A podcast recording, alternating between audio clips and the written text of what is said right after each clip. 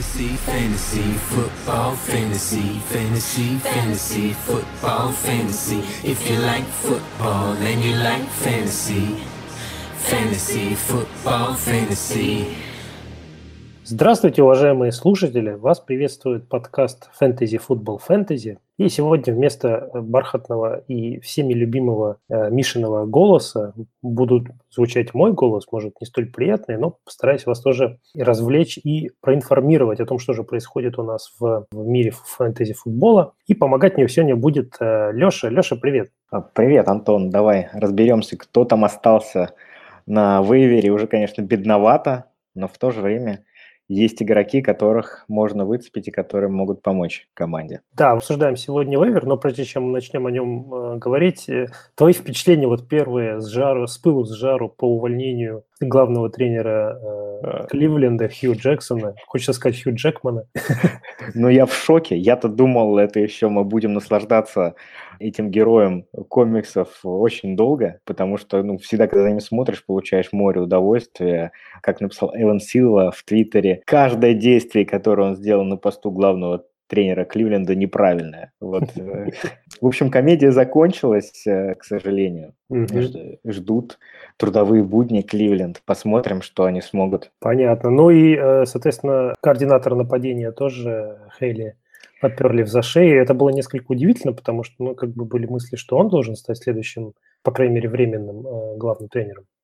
Действительно удивительно. Они, ну, команда обычно так и делает, да, то есть увольняет одного из двух, а второго делает временным главным тренером. Тут же они решили избавиться от обоих. А я думаю, тут э, не без помощи Мейфилда это все произошло. Наверняка с ним советовались, ему оба не нравятся. А, назначили координатором, на, ну, промежуточным тренером назначили координатора защиты Грега Вильямса, а координатором нападения назначили интересного такого персонажа, это Фредди Китчен. Я вот о нем немножко почитал. Ну, что он играть будет, непонятно пока, поэтому ничего не скажу. Но вообще человек интересной судьбы. Он работал тренером тайтендов в Аризоне, потом туда пришел Брюс Арианс. И самое интересное, что Брюс Арианс был тренером у Китчена в Алабаме, он а, Китчен был там квотербеком, то есть у него есть бэкграунд такой хороший. Он его сделал в Аризоне тренером квотербеков, и вот вместе с Ариансом они довели Палмера до пробола, и он выдал там пару хороших сезонов. Ну, хорошо, давай ты, может быть, как-то мне скажешь, э, как вообще это повлияет на фэнтези релевантность э, игроков Кливленда? Э, ну, я не знаю, там Мейфилд туда-сюда, я думаю, что мало что изменится. Может быть, что-то для других изменится? Я не думаю, что что-то сейчас кардинально поменяется. Во-первых, человек никогда не плейколил. Во-вторых, ну, все-таки организация представляет из себя сейчас в такое разобранное, разобранное состояние, и вряд ли они что-то могут сейчас резко изменить и начать какие-то очки приносить. Да, в особенности с э, Грегом Уильямсом в качестве главного тренера, который мне не чужой. Не знаю, что он там натренирует. Он умеет орать. То есть он может Мейфилда испугать. И тот резко начнет бросать тачдаун. Да, и приплачивать игрокам за травмы соперников. Ну ладно. Значит, готовясь к выпуску, я тут подсобрал чуть-чуть информации по поводу того, что кто у нас травмировался на прошедшей неделе. Не так много травм, надо отметить. Но вот одна из значимых, э, или, может быть, одной из самых значимых травм на прошедшей неделе – это ресивер Канзаса Тарик Хилл. Э, у него растяжение паха, если правильно понял. И э, ну, по окончательному диагнозу и времени его пропускания мы пока сказать сложно, но предварительно 2-3 недели он должен пропустить. Второе такое, вторая такая травма – это Уилл Фуллер, э, ресивер Хьюстон Texans. Э, он порвал кресты и, соответственно, выбыл до конца сезона. Ну, о том, что это означает для других игроков э, Хьюстона, мы поговорим чуть попозже. Ну, это печаль, прям печаль. Я очень расстроен. Мне Фуллер очень нравится. Э, но он был таким, да, зажигалочкой, которая бомбы ловил. что в прошлом сезоне, что в этом. И третья травма – это Рональд Джонс, раненбэк Тампа Бэй. Но он не столько был релевантен сам по себе, потому что его то сбрасывали, то поднимали, в том числе и я. фэнтези, но это, может быть, как-то повлияет на Пейтона Барбера, об этом чуть ниже тоже поговорим. Ну что, давай перейдем к квотерам, кого мы на этой неделе будем советовать. Я вот, э, если позволишь, начну. Я тут тоже, опять, опять же, готовились к, к подкасту, да, выбрал два таких э, имени, Джо Флака и Алекс Смит, кутербеки Балтимора и Вашингтона. Э, оба играют дома на этой неделе, на девятой. Один играет Джо Флака против Питтсбурга, защита которого находится на пятом месте по количеству очков, которые они позволяют набирать против себя кутербеком соперника. И Алекс Смит э, дома играет против Атланты, соответственно, против второй худшей а, защиты против э, квотербеков. Но я предполагаю, что оба эти, обе эти опции не могут быть недоступны в вашей лиге, потому что, скорее всего, они у кого-то в составе есть. Я, по крайней мере, посмотрел вот в своей лиге в системе NFL Rus, э, этих двоих ребят нету. Да ты что? Ну, у тебя жесткая лига. Ну вот, да, как есть.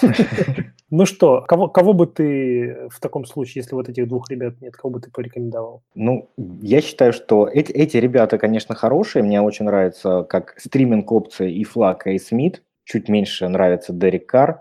Но, конечно, топовая опция на этой неделе, да, и не только на этой, а на весь всю оставшуюся часть сезона, это Райан Фицпатрик, квотербеком Тампа Бэй. И дело тут не в бороде и больших кахонах,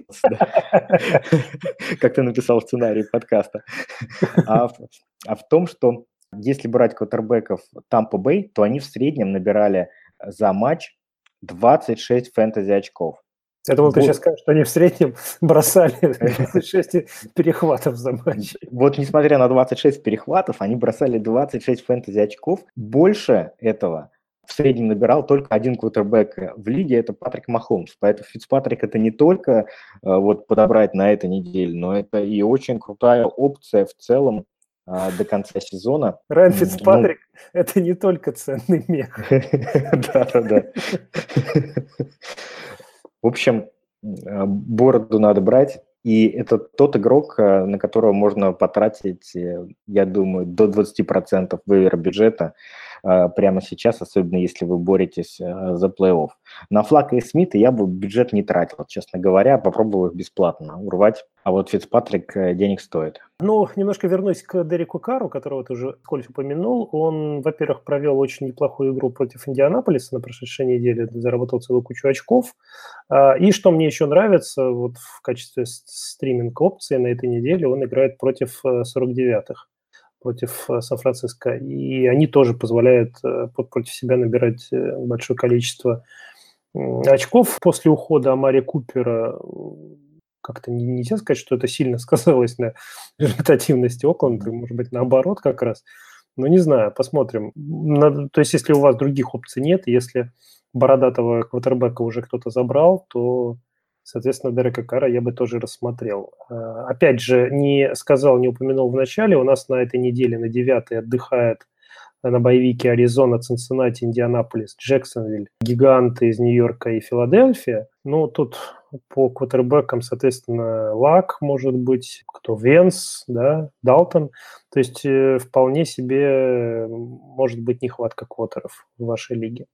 А, Все так. Ты, ты написал еще имя Коди Кестлера. Э, расскажи. Это, это, это я написал для э, лиг с двумя квотербеками, с суперфлексом. У Бортлза очень шаткое положение, а в таких лигах всегда квотербеков не хватает. Все разобраны, поэтому если вы в каком-то состоянии нужды на позиции квотербека, то сейчас хорошее время его подобрать на скамейку. И мне кажется, что Кеслер еще в этом году свой шанс а, получит. Ну, э, давай тогда передвигаемся к раннерам. Э, я вот скреб-скреб по донышку э, вейвера, да, искал кого-нибудь, хотя бы за кого-нибудь, чтобы глаз зацепился. Так никого толком и не нашел.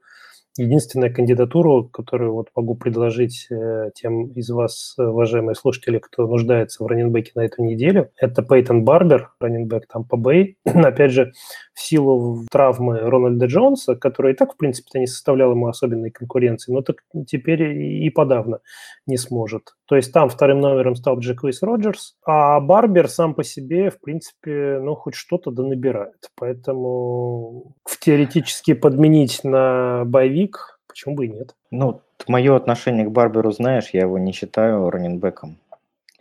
Сложно совсем. Не симпатичен мне он и его таланты. Много играл Жакис Роджерс в последней игре, раненбэк, который действует в Тампе на третьем дауне. Но тоже он не стоит того, чтобы его поднимали. В общем, на этой неделе не тратьте свой вейвер-бюджет на раненбеков.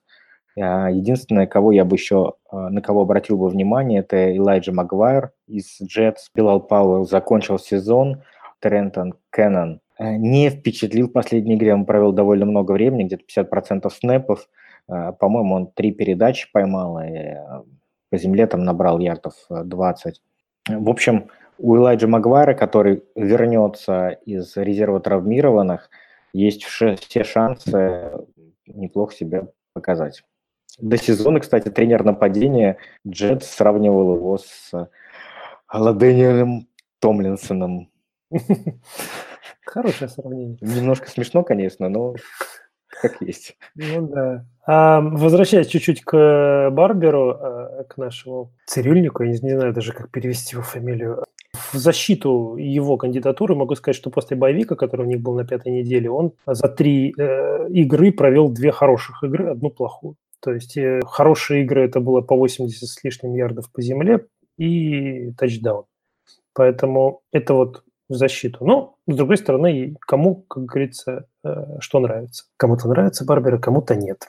Что касается ресиверов, э, давай перейдем э, к этой позиции, потому что вот когда, знаешь, вот я слушаю тоже разные подкасты разных специалистов, и вот очень многие говорят, обращают внимание, что во время драфта предпочитают заканчивать драфт с большим количеством опций для позиции раненбека, нежели для позиции ресивера.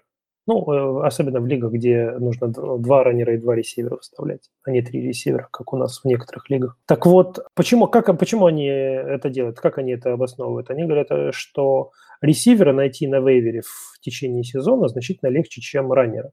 И вот на этой неделе, мне кажется, мы красочно видим подтверждение этой теории. Да? То есть раннеров, в принципе, никого нету, кого бы можно было бы поднять и поставить на замену тех же самых ребят, которые на боевике находятся. А ресиверов тут, в принципе, можно и повыбирать. Да, с ресиверами повеселее на этой неделе.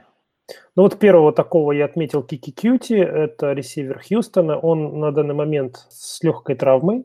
В прошлую игру он не играл. Но э, причина, по которой я его сюда внес в этот список, это травма э, Фуллера, которую мы уже упомянули. И это делает Кики Кьюти второй целью в Хьюстоне после Дандре Хопкинса. И опять же, если он выздоровеет, то что нужно мониторить его состояние его здоровья. Если он выздоровеет, то на девятой неделе я бы с удовольствием заиграл бы, скажем так. Это просто супер опция.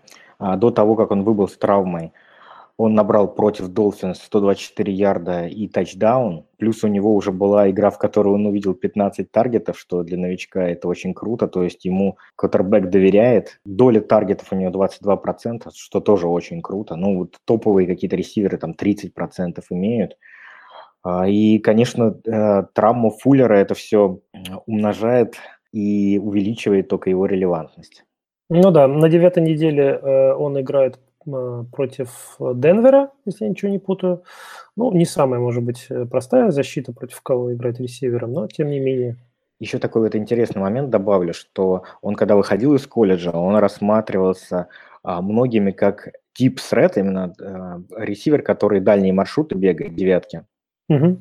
Но в Texans такую функцию Фуллер выполнял, и поэтому Кути он больше использовался на кроссах различных коротких маршрутах. Вот теперь у него эта дорожка тоже открыта, и вполне возможно его будет более интересно использовать. Понаблюдаем за Кики Кьюти, тем более с таким именем, конечно, нужно зажигать. Второе мое предложение – это Диджей Мур, ресивер Каролины. Он провел свою лучшую игру в этом сезоне вот на прошедшей э, неделе, восьмой против Балтимора. Очень непростой защиты против которой играть. И впереди у него очень-очень-очень хорошие матчапы против Тампа и Питтсбурга, которые позволяют против себя ресиверам набирать э, очень много. А что скажешь, Леш, по поводу Мура? Да, ты прав, он показал свою лучшую игру, и что более важно, это не флюк какой-то, а это закономерный итог э, возрастающей его роли по ходу сезона. То есть он начинал с какой-то совсем маленькой роли, и у него так плавно-плавно а, она растет, и вот э, сейчас она достигла такого объема, что он стал практически лидером среди принимающих. Каролина может в этом плане развиваться и дальше. Что касается того, когда он выходил из колледжа, мы много о нем говорили, считали его в подкасте лучшим ресивером этого драфта. У него очень высокий рейтинг по феном-индексу. Это индекс, который учитывает а, возраст, когда ресивер начал быть продуктивным в колледже. И, как правило, это считается такой очень а, лакмусовой бумажкой, которая показывает, что у хорошей будет карьера у ресивера в НФЛ. Однозначно диджей Мура надо как минимум брать на заметку, возможно, даже взять, э, чтобы соперникам не достался, посмотрим, как его роль будет расти дальше. Да, ну вот опять же то, что я говорил по поводу Пейтона Барбера. После боевика у него изменилась немножечко его э, занятость в э, команде. То есть до боевика он получал там два, по два таргета, там две игры. А после боевика он уже начал получать 4-5 и вот в последней игре 6 таргетов. Поэтому, да, ты прав, его роль действительно растет. А, вы думали, что мы вам посоветуем одного Мура? Нет, у нас их, они парочками ходят. Значит, Дэвид Мур из Сиэтла, ресивер. Что меня поразило в его статистике, 4 тачдауна он набрал за последние 3 игры. Да? И вот, казалось бы, кто такой Дэвид Мур? Таргетов у него совсем немного, 3-4 таргета за игру, но вот если он ловит э, свой тачдаун, то, соответственно, делает вам неплохой себе результат, как для VR3, э, наверное, не знаю. Что скажешь, Леш? Ну, во-первых, удивительно, но я его поставил в старт на прошедшей неделе, и то есть его очки пошли мне в зачет в одной династии, что очень приятно. Хотя, конечно, ставил его больше на удачу, просто потому что некого было ставить. Тем не менее, парень, парень хороший, Спарк. Э, монстр, как мы знаем, в команде э, Кэрола никакие роли не, не предрешены заранее, все определяется в, на тренировках, кто оказывается лучше, тот и играет. И Мур сейчас э, объективно третий ресивер Сиэтла. Он играет больше, чем, соответственно, Брэндон Маршалл. Угу. И второй после Локета и Болдина. Ой, да. третий, третий после них. Третий, да. Третий после Локета и э, Болдвина. Болдвина, но там был еще же один у нас э, товарищ, э, перешедший, как же его имя-то забыл, вылетел из головы. Дж- Джарон Браун? Джарон Браун, да, из Аризоны пришедший. Он сейчас тоже меньше играет, чем, чем Мур. Ну вот да, то есть Мур, видимо, из, этой всей, из этого всего болотца небольшого сетловского выскочил таким Э, Джокером, но опять же, меня немножко э, смущает количество таргетов. То есть... а, да, да, да, это однозначно. То есть пока это чисто fluke овый production, он пока фэнтези очки приносит только на тачдаунах. Объема работы нету, поэтому это больше, конечно, игрок, э, который либо для глубоких лиг, либо для того, чтобы там на скамейку посадить, посмотреть. Ну или если у вас в команде эпидемия травм и куча народу на боевике, может быть, в этом смысле, в этом случае тоже бай, у нас на, на, на, стучи, на случился. на да, да? Хорошо, следующий у нас игрок э, Даванте Паркер, э, многострадальный ресивер э, Майами. То его продают, то его не продают. Непонятна была его судьба вплоть до травмы, наверное, Альберта Вилсона, да, Леш? А, да, но теперь его не продают, совсем не продают, потому что в Майами теперь дефицит ресиверов. Адаму Гейзу нужно держаться за свое тренерское место, а терять его не хочется. И вот Даванта Паркер в этой игре на, на прошлой неделе оказался лучшим э, ресивером своей команды по всем показателям. Да, ну вот э, такая тоже опция доступна, и э, в отличие от Дэвида Мура, это игрок, который вполне возможно будет получать достаточно большой объем работы в условиях, когда у них вот такой вот падеж Падеж да, ресиверов. То есть, да, то есть в отличие от, от обоих Муров, он получил в этой игре 9 таргетов, а из них совершил 6 приемов, 134 ярда и набрал хорошие очки даже без тачдауна. Да. Есть еще кто-нибудь из ресиверов, на твой взгляд, кого имеет смысл упомянуть? Ну, я бы упомянул Энтони Миллера из Чикаго. Ален Робинсон травмирован, и Миллер, по сути, становится первой опцией на приеме. Угу. Конечно, тоже лотерейный билет на текущий момент, но такой парень интересный, и Трубицкий в него много кидает, правда, мало попадает. К сожалению, да. Давай к тайтендам переходим. Э, первая опция, возможно, доступная на вашем вейвере, это Крис Херндон, тайтенд Нью-Йорк Джетс. Я читал сегодня новости, что там какой-то другой тайтенд получил какую-то травму долгосрочную. Даже не запомнил его имени, честно говоря. Я уже запутался во всех этих тайтендов. Нью-Йорк Джетс, но вот э, Крис Херндон вполне себе релевантная опция, не в последнюю очередь благодаря тому, что он э, в каждой из последних трех игр э, зарабатывал по тачдауну. И в условиях, когда в Джетс сильно не, не хватает ресиверов, да, когда там травмировался один, выкинули другого, и, в общем-то, Хернан оказывается нужным для этой для этого нападения игроком. Но при этом он, конечно, тоже получает достаточно вообще критическое мало таргетов. Вот седьмая неделя была флюковая, когда на него бросали семь раз. Все остальное время он получает по два таргета за игру. В Джетс идет очень серьезная ротация тайтендов. А там четыре тайтенда, Томлинсон, Херндон, Легет и Стерлинг. И вот они проводят все практически одинаковое время на поле. А, в результате там каждый по 22-25 снэпов проводят. Э, конечно, на таком объеме ну, невозможно быть, э, приносить хорошие фэнтези-очки. Есть у него возможность действительно стать первым тайтендом, но для этого должны сложиться обстоятельства, пока это не так. Угу. Он, он скорее становится опцией только потому, что у нас какое-то сумасшедшее количество травм у тайтендов в этом году. Да. И просто бывает ситуация, особенно в боевике, когда некого ставить. И это как такой лотерейный билет. Ну, может, хоть тачдаун поймает, тогда вот 6 очочков у меня будет. Ты знаешь, по-моему, проблема не только в том, что много травм, а еще в том, что даже те, на кого мы рассчитываем, они, собственно говоря, мягко говоря, не феерят. Вот Дэвид Нджоку, например, на, на прошедшей неделе принес баранку, и, по-моему, он был не один, не один такой, на кого рассчитывали, который ничего не сделал. То есть, если у вас нету Эрца, если у вас нету Келси, да, там, я не знаю, кого еще, Китл, может быть, да, то, угу. в общем-то, у вас проблемы. Хьюстон, у вас проблемы. Поэтому есть еще один человек, тоже не без бороды, что называется, по фамилии Дойл, по имени Джек, э, из Индианаполиса, который делит снэпы с великим ужасным Эриком Ибраном. Вернулся после травмы и сразу же, сразу же наловил 70 ярдов и целый тачдаун. Да, заработал в PPR скоринге 19 очков. И я знаю, что он в очень многих лигах по-прежнему находится на вейвере. Он находится на вейвере из-за своей травмы, и вот как раз он является топовым персонажем в текущих реалиях. Просто маст, если вот у вас проблемы с тайтендом, нужно за него э, выкладывать бабосики. Я думаю, до 30% вейвер бюджета можно делать спокойно, а то и больше, если большие проблемы, э, потому что он явно любимый тайтенд э, Лака. И Брона убрали сразу на второй план после того, как Дойл появился, и теперь это его шоу.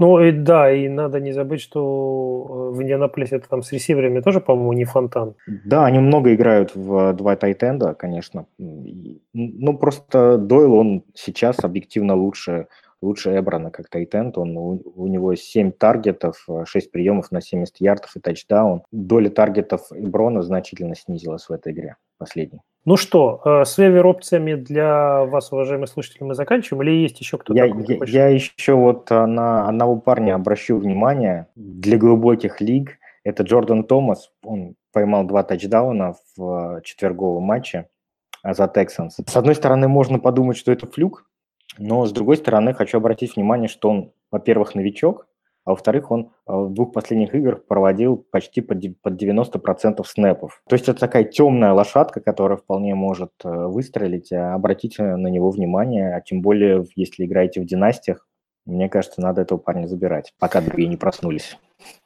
Принято. Но ты сейчас, я боюсь, э, своим советом разбудил всех. Так что там уже все, у всех в курсе. Мы как-нибудь скромно объявим наш подкаст, чтобы никто не послушал. Да, да, да, да. И, и будем только с тобой знать. Ну, как народ узнает, что не Миша ведет, так и так слушать никто не будет.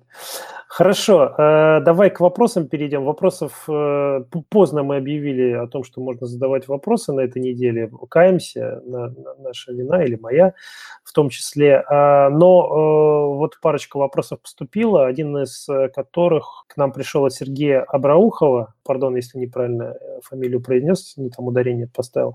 Но вот спрашивает Сергей по поводу того, кого бы ему сбросить Э, Джорди Нелсона или Деванта Паркера. Ну, если бы меня спросили это э, недели полторы назад, то я бы, наверное, сказал, что Паркера надо сбрасывать.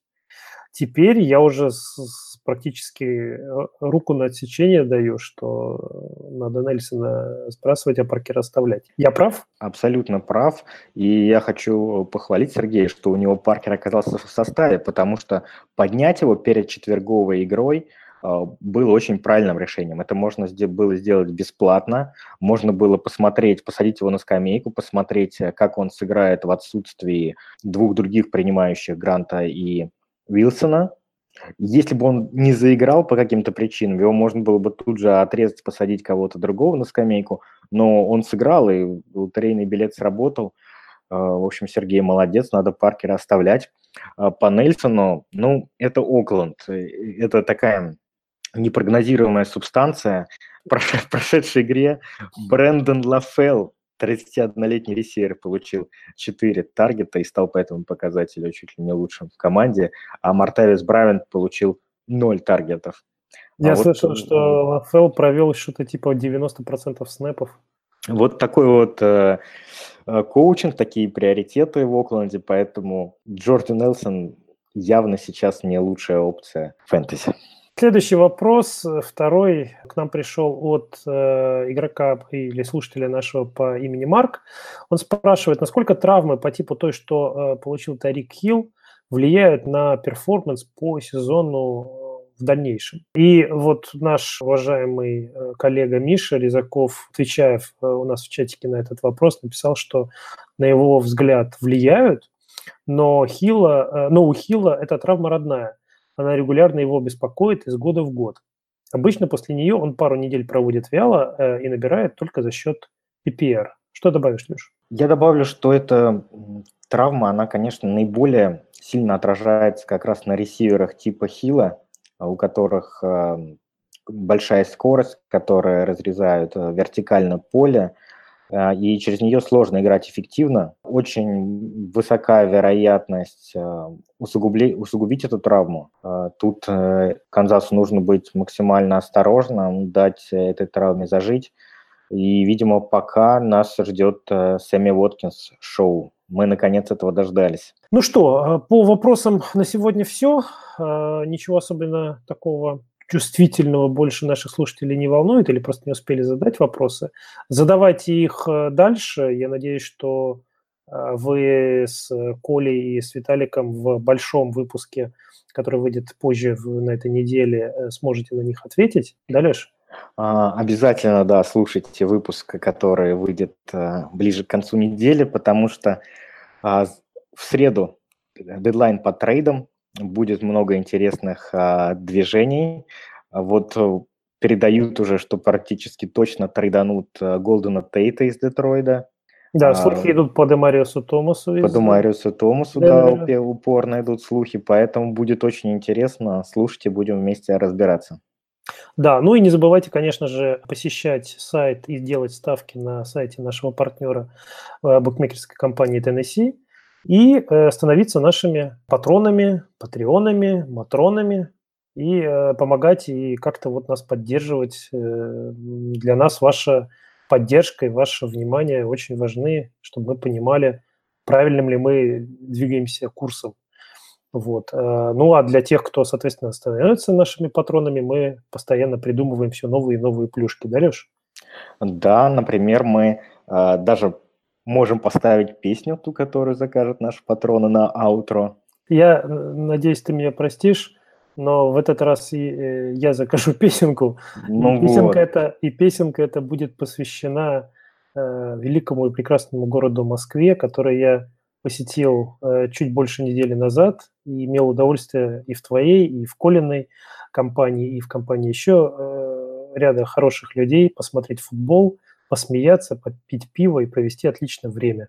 Большое вам спасибо за гостеприимство. Вот. И всем, кто дослушал до конца э, наш короткий выпуск по вейверу, э, надеюсь, эта песенка немножко принесет ностальгии, кто ее помнит. Всем большое спасибо за внимание. Пока. Всем счастливо. Удачи, ребят.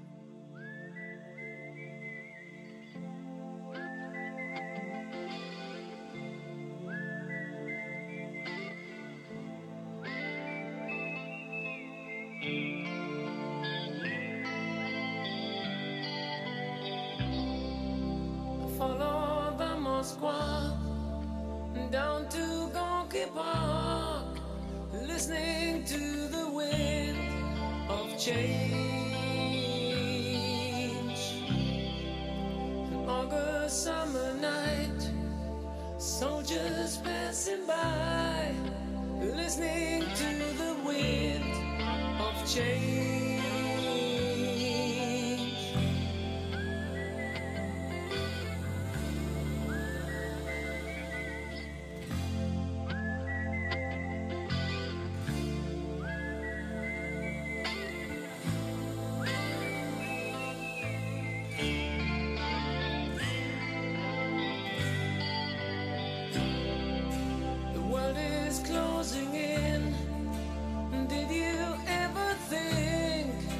that we could be so close, like brown.